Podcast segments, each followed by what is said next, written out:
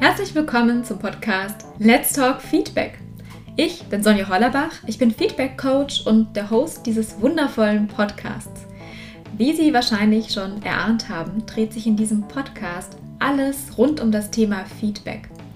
Und da ich möchte, dass das ein sehr interaktiver Podcast wird, lade ich Sie ganz herzlich dazu ein, Ihre Fragen, Ihre Ideen an mail at sonja-hollerbach.de zu senden. Und dann gehe ich sehr gerne in der nächsten Podcast-Folge darauf ein. Das war jetzt genug Einleitung und ich würde sagen, steigen wir direkt ein in die nächste Podcast-Folge. Viel Spaß dabei!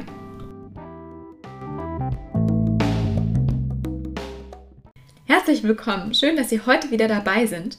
In dieser Folge geht es darum, wie Sie als Führungskraft Feedback wertungsfrei kommunizieren können. Das heißt, dass Ihr Mitarbeiter sich nicht angegriffen fühlt und auch nicht das Gefühl hat, dass Sie ihm Ihre Erwartungshaltung auferlegen wollen, sondern vielmehr, dass er wirklich ganz genau versteht, was sich hinter Ihrer Feedbackgebung ver verbirgt, warum Sie dieses Feedback geben und vor allem, was Sie mit diesem Feedback auch erreichen wollen. Lassen Sie uns daher direkt loslegen. Die häufigste Methode bzw. die wohl bekannteste Methode, wenn es darum geht, Feedback wertungsfrei zu kommunizieren, ist tatsächlich die WWW-Methode. Und zwar Wahrnehmung, Wirkung und Wunsch. Das ist die einfachste Methode, Feedback wertungsfrei zu vermitteln und sie wird ja, ist perfekt für den Einstieg am Anfang. Dann ist es wirklich einfach umzusetzen und man muss sich nicht wirklich lange überlegen, was man in diesem Feedback übermitteln möchte, beziehungsweise wie man auch das Ganze formulieren mag. Und zwar hinter der Wahrnehmung, Wirkung und Wunschmethode verbirgt sich im Großen und Ganzen nichts anderes als drei einfache Schritte. Das heißt, sobald Sie etwas wahrgenommen haben, auf das Sie gerne Feedback geben, das heißt eine bestimmte Situation, ein bestimmtes Verhalten, eine bestimmte Leistung Ihres Mitarbeiters, dann können Sie mit diesen drei Ws auf Ihren Mitarbeitern zugehen. Das heißt, ganz konkret bedeutet das Wahrnehmung, ich habe wahrgenommen, dass zum Beispiel, ich habe wahrgenommen, dass du meine Nachrichten erst nach einigen Tagen beantwortest. Das zweite W ist dann Wirkung. Das hat Folgendes mit mir gemacht. Zum Beispiel, dadurch, dass du meine Nachrichten erst nach einigen Tagen beantwortest, fühle ich mich als Kollege nicht wertgeschätzt und vielmehr dann fühle ich meinen Input nicht wertgeschätzt. Das dritte W ist dann der Wunsch. Das heißt, ich wünsche mir in Zukunft, zum Beispiel, daher wünsche ich mir in Zukunft, dass du mir zumindest eine ganz kurze Rückmeldung dazu gibst, dass du dich später meldest, weil du zum Beispiel gerade unter Zeitdruck stehst oder ein anderes Thema bei dir Priorität hat. Das sind drei ganz einfache Schritte, die Sie jederzeit verwenden können und mit denen sie sozusagen das Konfliktpotenzial aus ihrem Feedback herausnehmen. Dann gibt es natürlich noch eine fortgeschrittene Methode vom WWW und das ist die gewaltfreie Kommunikation. Ja, das ist das Prinzip der gewaltfreien Kommunikation bzw. das Konzept, das stammt von Marshall Rosenberg, ein ganz wundervoller Mann, dem es wichtig war, dass die Interaktion zwischen Menschen so friedlich wie möglich abläuft. Und mit seinem Prinzip verfolgt er die, die Ziele, eine Sprache frei von Manipulation, Angst, Wertung, Schuld oder Gier zu erzeugen.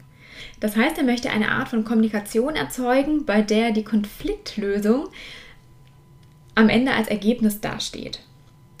Und die Idee dahinter ist nämlich, dass wir Menschen alles tun, um unsere Bedürfnisse zu erfüllen. Und gerade in Konflikten ist das ganz besonders kritisch, weil wir alles tun, um uns selbst zu schützen, um uns als Person in unserer Meinung zum Beispiel zu verteidigen.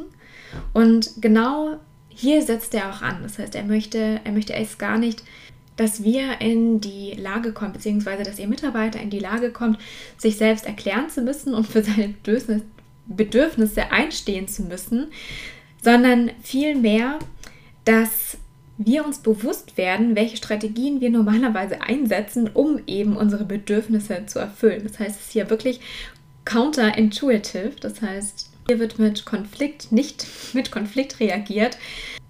Vielmehr steht hier das Zuhören im Fokus. Und zwar ein einfühlsames Zuhören, mit dem wir zeigen, dass wir uns wirklich für die Bedürfnisse des anderen interessieren. Wenn wir hier direkt in die Umsetzung reingehen, dann stehen hier nicht mehr die drei WWWs im Vordergrund, obwohl es sehr ähnlich ist, sondern es stehen hier vier Punkte im Vordergrund. Und zwar das erste ist die Beobachtung, dann gefolgt von dem Gefühl, das ist das zweite.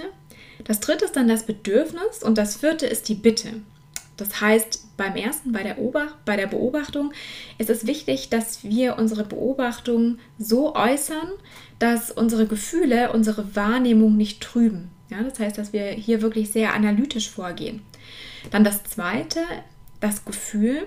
Hier wird beschrieben, was diese Situation gefühlstechnisch bei dir auslöst. Ja, also bei Ihnen, bei mir zum Beispiel.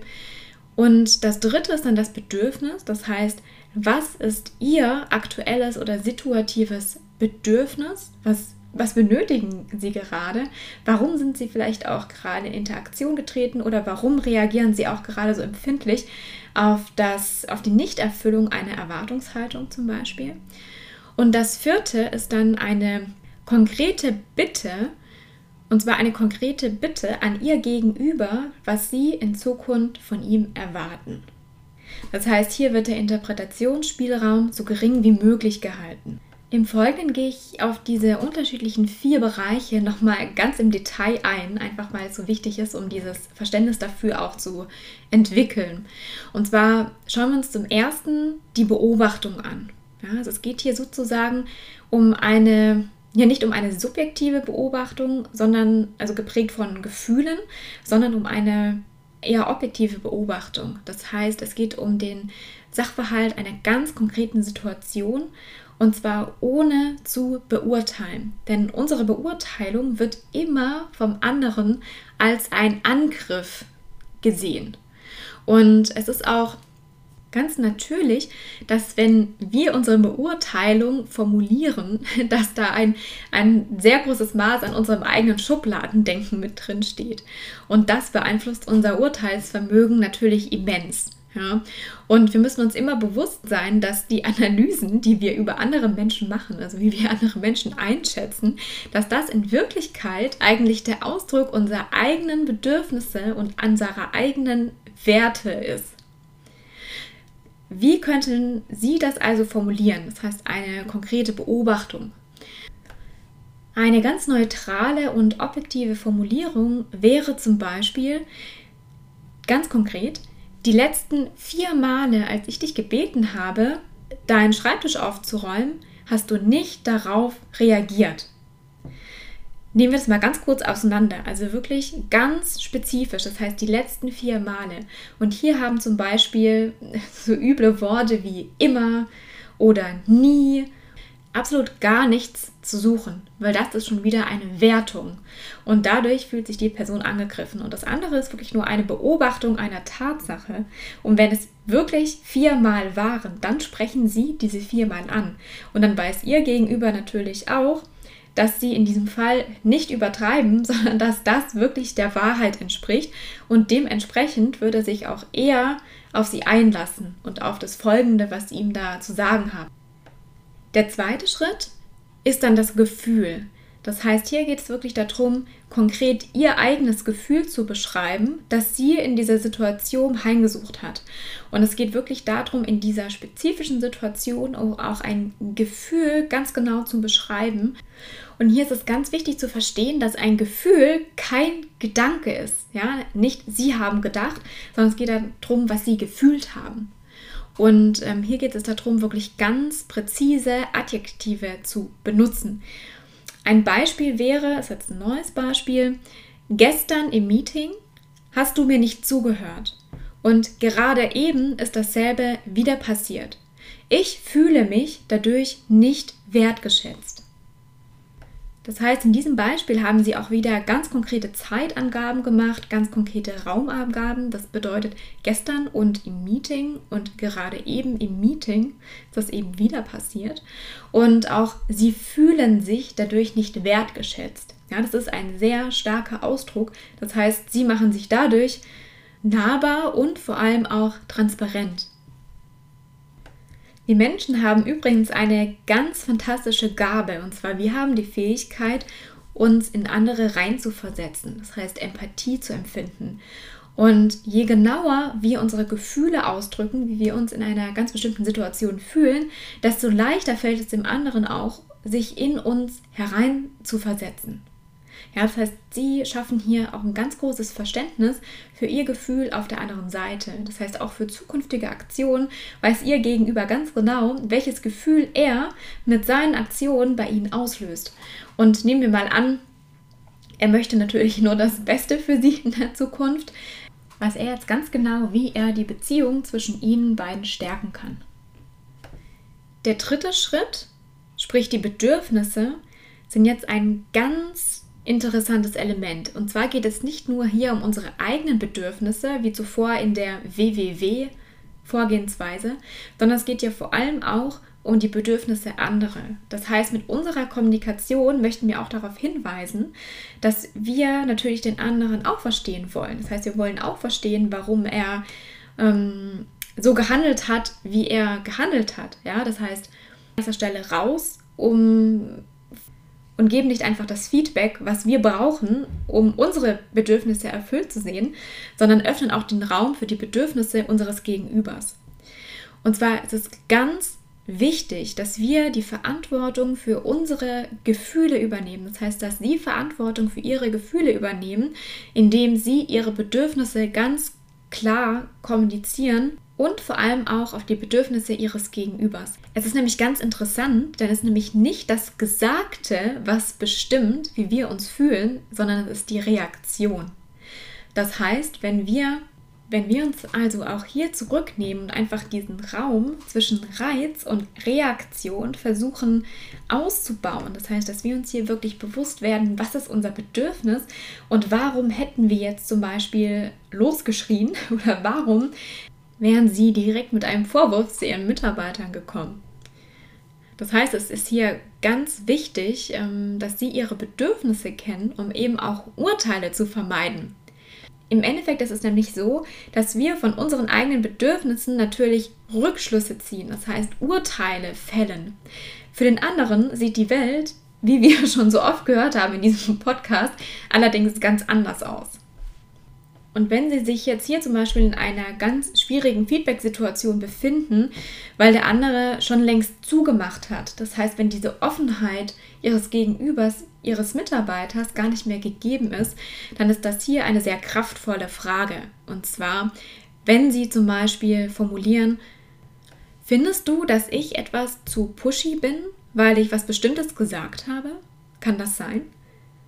Wie kann ich denn in meiner Kommunikation besser auf dich eingehen? Das heißt, Sie öffnen hier ganz explizit den Raum für das Bedürfnis Ihres Gegenübers. Und es ist nicht so, dass Sie versuchen, seine Reaktion herunterzureden oder auch schlecht zu reden, sondern es geht hier an diesem Punkt wirklich darum, Verständnis zu zeigen und den, gegen, ihr Gegenüber aufzufordern, wirklich zu kommunizieren, was er braucht, um sich wohlzufühlen, was er braucht, um sich zurechtzufinden, um ein besseres Miteinander zu kreieren. Und natürlich auch, um sehr effektiv arbeiten zu können. Ja, also im Endeffekt geht es natürlich, wenn wir um Feedback sprechen, alles um die Weiterentwicklung und natürlich auch um eine Steigerung von Verhalten und natürlich auch im Endeffekt Leistung. Denn wir wollen mit unserem Feedback den anderen ja nicht verschrecken, sondern sozusagen Feedback als einen Befähiger einzusetzen, um noch schneller, um noch besser, um noch gezielter arbeiten zu können. Das in Punkt 3 betonte Eingehen auf die Bedürfnisse ihres Gegenübers spielt jetzt auch im vierten Punkt der gewaltfreien Kommunikation eine ganz große Rolle. Und zwar geht es hier um Wünsche.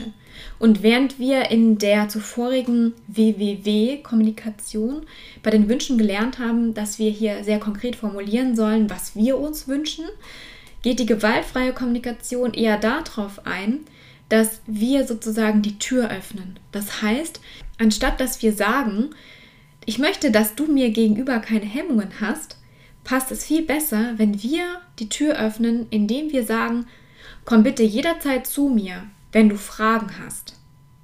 Das heißt, es ist wirklich eine positive und konkrete Formulierung und eine implizite Aufforderung, bei der ihrem Gegenüber nichts im Wege steht, um auf diese Aufforderung einzugehen. Ganz genau. Und das waren jetzt sozusagen auch diese zwei Formate, die ich Ihnen heute in dieser ganz kurzen und knackigen Podcast-Folge vorstellen wollte. Und da ich das selbst als Feedback bekommen habe für meinen Podcast, dass es wunderbar hilfreich für meine Hörer ist, wenn ich am Schluss nochmal ganz kurz zusammenfasse, was so die wichtigsten Kernaussagen des Podcasts waren, nehme ich das natürlich auch direkt gleich auf. Heute haben wir in der Podcast-Folge gesprochen, dass es zwei unterschiedliche Formate gibt um Feedback wertungsfrei anzusprechen. Und zwar das erste Format ist das WWW-Konzept, das heißt Wahrnehmung, Wirkung und Wunsch. Das dient vor allem dazu, konkretes Feedback zu geben, wenn von beiden Seiten eine Offenheit herrscht. Das heißt, wenn hier auch sehr konkret kommuniziert werden kann. Ähm, und zum anderen gibt es die gewaltfreie Kommunikation von Rosenberg was noch einen Schritt weiter geht und vor allem auf solche Beziehungen eingeht, die generell schon etwas konfliktbelastet sind, bei denen ein ganz offener Austausch kaum möglich ist, um und dort wieder ein gesundes Miteinander herzustellen. Und zwar durch diese vier Schritte Beobachtung, Gefühl, Bedürfnis und Bitte, und zwar mit dem Fokus auch auf unser Gegenüber ganz explizit einzugehen. Das war es auch schon mit der heutigen Podcast-Folge. Deswegen, ich freue mich, wenn Sie was für sich mitnehmen konnten. Und ja, wenn Sie eine andere Frage haben oder wenn Sie noch eine Idee haben für meine nächste Podcast-Folge, dann schreiben Sie mir sehr gerne eine E-Mail über mail at sonja-hollerbach.de. Und ansonsten wünsche ich Ihnen noch einen wunderschönen Tag oder einen wunderschönen Abend, bis es wieder heißt, Let's Talk Feedback.